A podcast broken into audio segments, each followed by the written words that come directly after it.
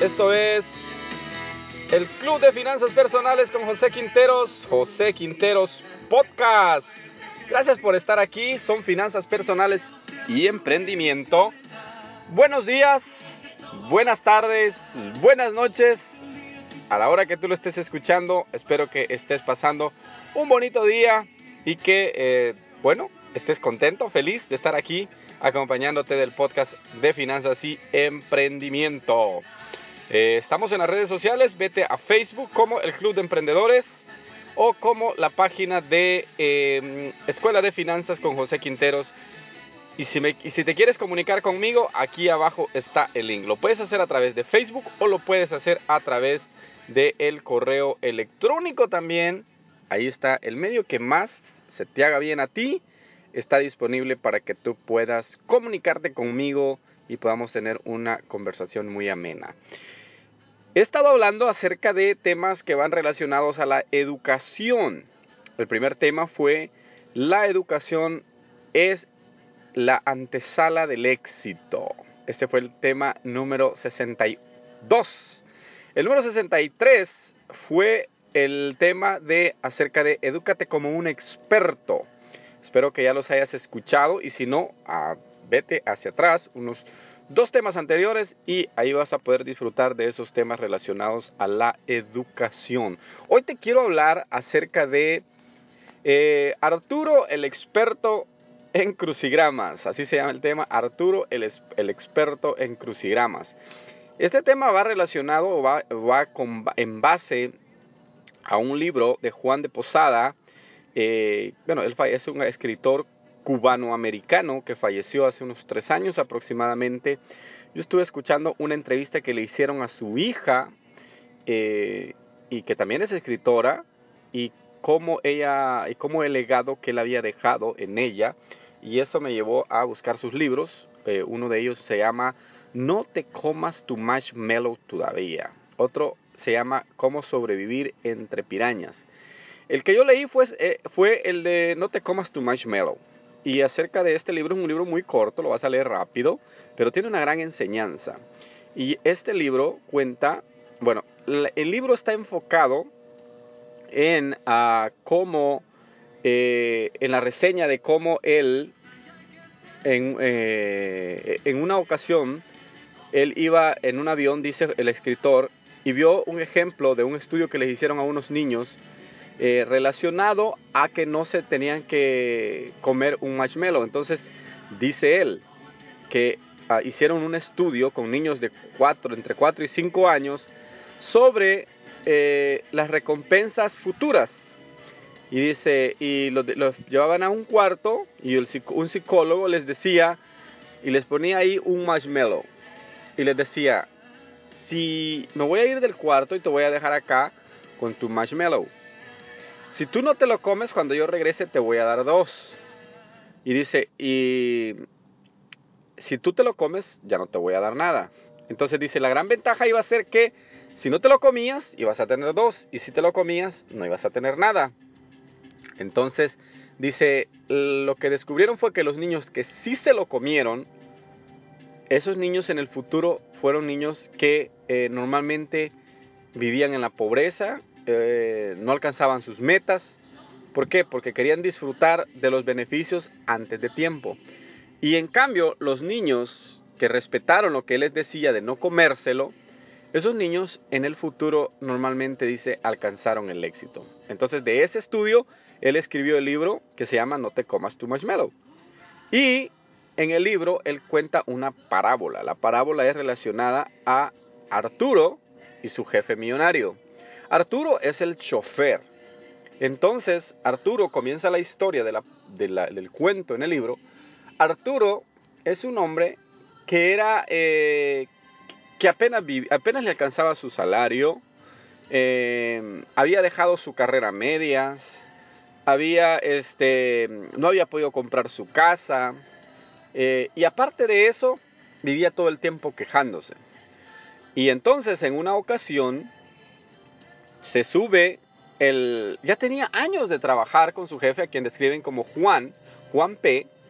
Entonces, este, Juan Paciente, así es el nombre que le ponen ahí. Entonces, dice que Arturo vivía todo el tiempo amargado. Y entonces, y el jefe siempre vivía ocupado en sus negocios. Pero en una ocasión se subió el jefe bien enojado al carro y Arturo le preguntó, jefe, ¿qué le pasa? ¿Por qué está molesto? Entonces su jefe le dice, es que vengo de una reunión y le dice, estaban puros comedores de marshmallows en esa reunión. Oh, ¿y a qué se refiere con eso? Me refiero, le dice, a que estábamos por firmar un contrato de 10 millones de dólares con una compañía latinoamericana y uno de los ejecutivos prefirió asegurar el contrato, pero nada más por un millón. Porque él prefirió hacerlo más, el, camino más fácil era asegurar ese contrato que esperar por un contrato mejor. Y le dice él, le dice, Juan, eh, eh, le dice Arturo, pero ¿y qué ¿de qué se trata eso de los comedores de marshmallows? Explíquemelo, le dice así. Y le dice esta frase, Arturo, explique usted una mente superdotada, un hombre que sabe y que conoce, le dice, explíquele a un ignorante como yo. Y su jefe le dice, Arturo, tú no eres un ignorante. Si tú le dices, he visto cómo eres, le dice, de rápido para llenar los crucigramas del periódico y de las revistas. Le dice, haces esos juegos, pero lo haces de una manera tan, tan acelerada que yo no creo que tú seas un ignorante. Y le dice él, sí, es que como no tengo tiempo, como no tengo qué hacer en el tiempo que me queda libre durante lo estoy esperando, me volví experto en crucigramas. Y le dice su jefe, yo creo Arturo que si tú en vez de leer, de hacer crucigramas, estuvieras leyendo libros, tú ahora ya serías un millonario y una persona eh, eh, exitosa como yo lo soy. Entonces Arturo se queda con esa espinita y empieza a preguntarle más de qué se trataba, qué era comerse su marshmallow con anticipación, de qué se trataba el hecho de volverse experto o exitoso en algo. De tal manera que se llevan una conversación de días donde Arturo agarra una libreta y empieza a anotar todo lo que su jefe exitoso le decía. Y Arturo comienza a, cambiar sus hábitos. Tiró los, los crucigramas y empezó a dedicar el tiempo de los crucigramas a leer un libro. Y después de, un tiempo, Arturo llega donde su jefe, ya casi al final del libro, y le dice, jefe, yo le tengo una noticia y creo que no le va a gustar mucho. ¿Y por qué? le dice su jefe. Creo que voy a renunciar. Ya le dice, estuve haciendo la prueba de los marshmallow y yo creo, le dice él, que se ha llegado el tiempo de que yo me, me volví a inscribir en la universidad. Le dice él, ahorré para tener para pagar mis gastos y me voy a tener que mover. Yo le dice él, lo siento, pero yo sé que esta, esta noticia a usted no le va a gustar. Y le dice su jefe, Arturo, estás equivocado. Esa era la noticia que yo estaba esperando durante muchos años. Que tú vinieras y me dijeras que, que por algo mejor ibas a dejar este negocio de chofer. Yo sé que has sido un buen empleado, pero ahora tú vas a estar en una mejor posición. Entonces, ¿a dónde va la enseñanza de esta parábola que muestran en el libro? Hacia dónde va es que tal vez tú te has vuelto experto, pero en cosas que no importan, por Dios. ¿Sabes que las personas que pasan en Facebook pasan de 4 a 5 horas? Y si a eso le suman las horas de televisión, y si a eso le sumas las horas que te la pasas este, con tus amigos, nada más hablando de puras tonterías, tú tal vez te has, vuelto un experto en cosas que no son cosas de éxito. Tal vez te has vuelto un experto en juegos, tal vez te has, te has vuelto un experto en cartas. Yo no sé en qué área tú te has vuelto un experto, pero no creo que sea en una área de éxito. ¿Y sabes por qué? Básicamente es porque nosotros normalmente nos sentimos atraídos hacia las cosas que nos llevan a perder el tiempo.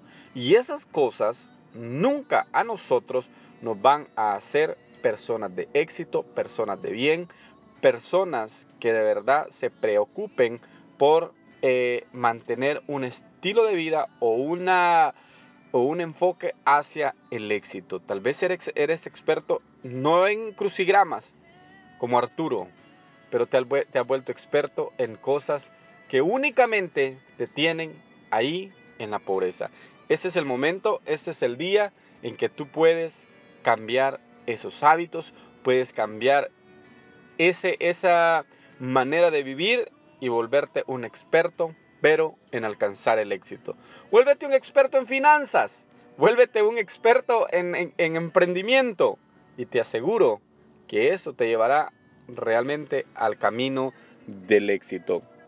Así es que, bueno, ya empezó la música de despedida, ya empezó la, la canción y yo me tengo que despedir de ti. Gracias por haber estado escuchándome. Recuerda, comparte y búscame en las redes sociales. Ponte en contacto conmigo. Y gracias por haber estado en el programa de hoy. Saludos y bendiciones.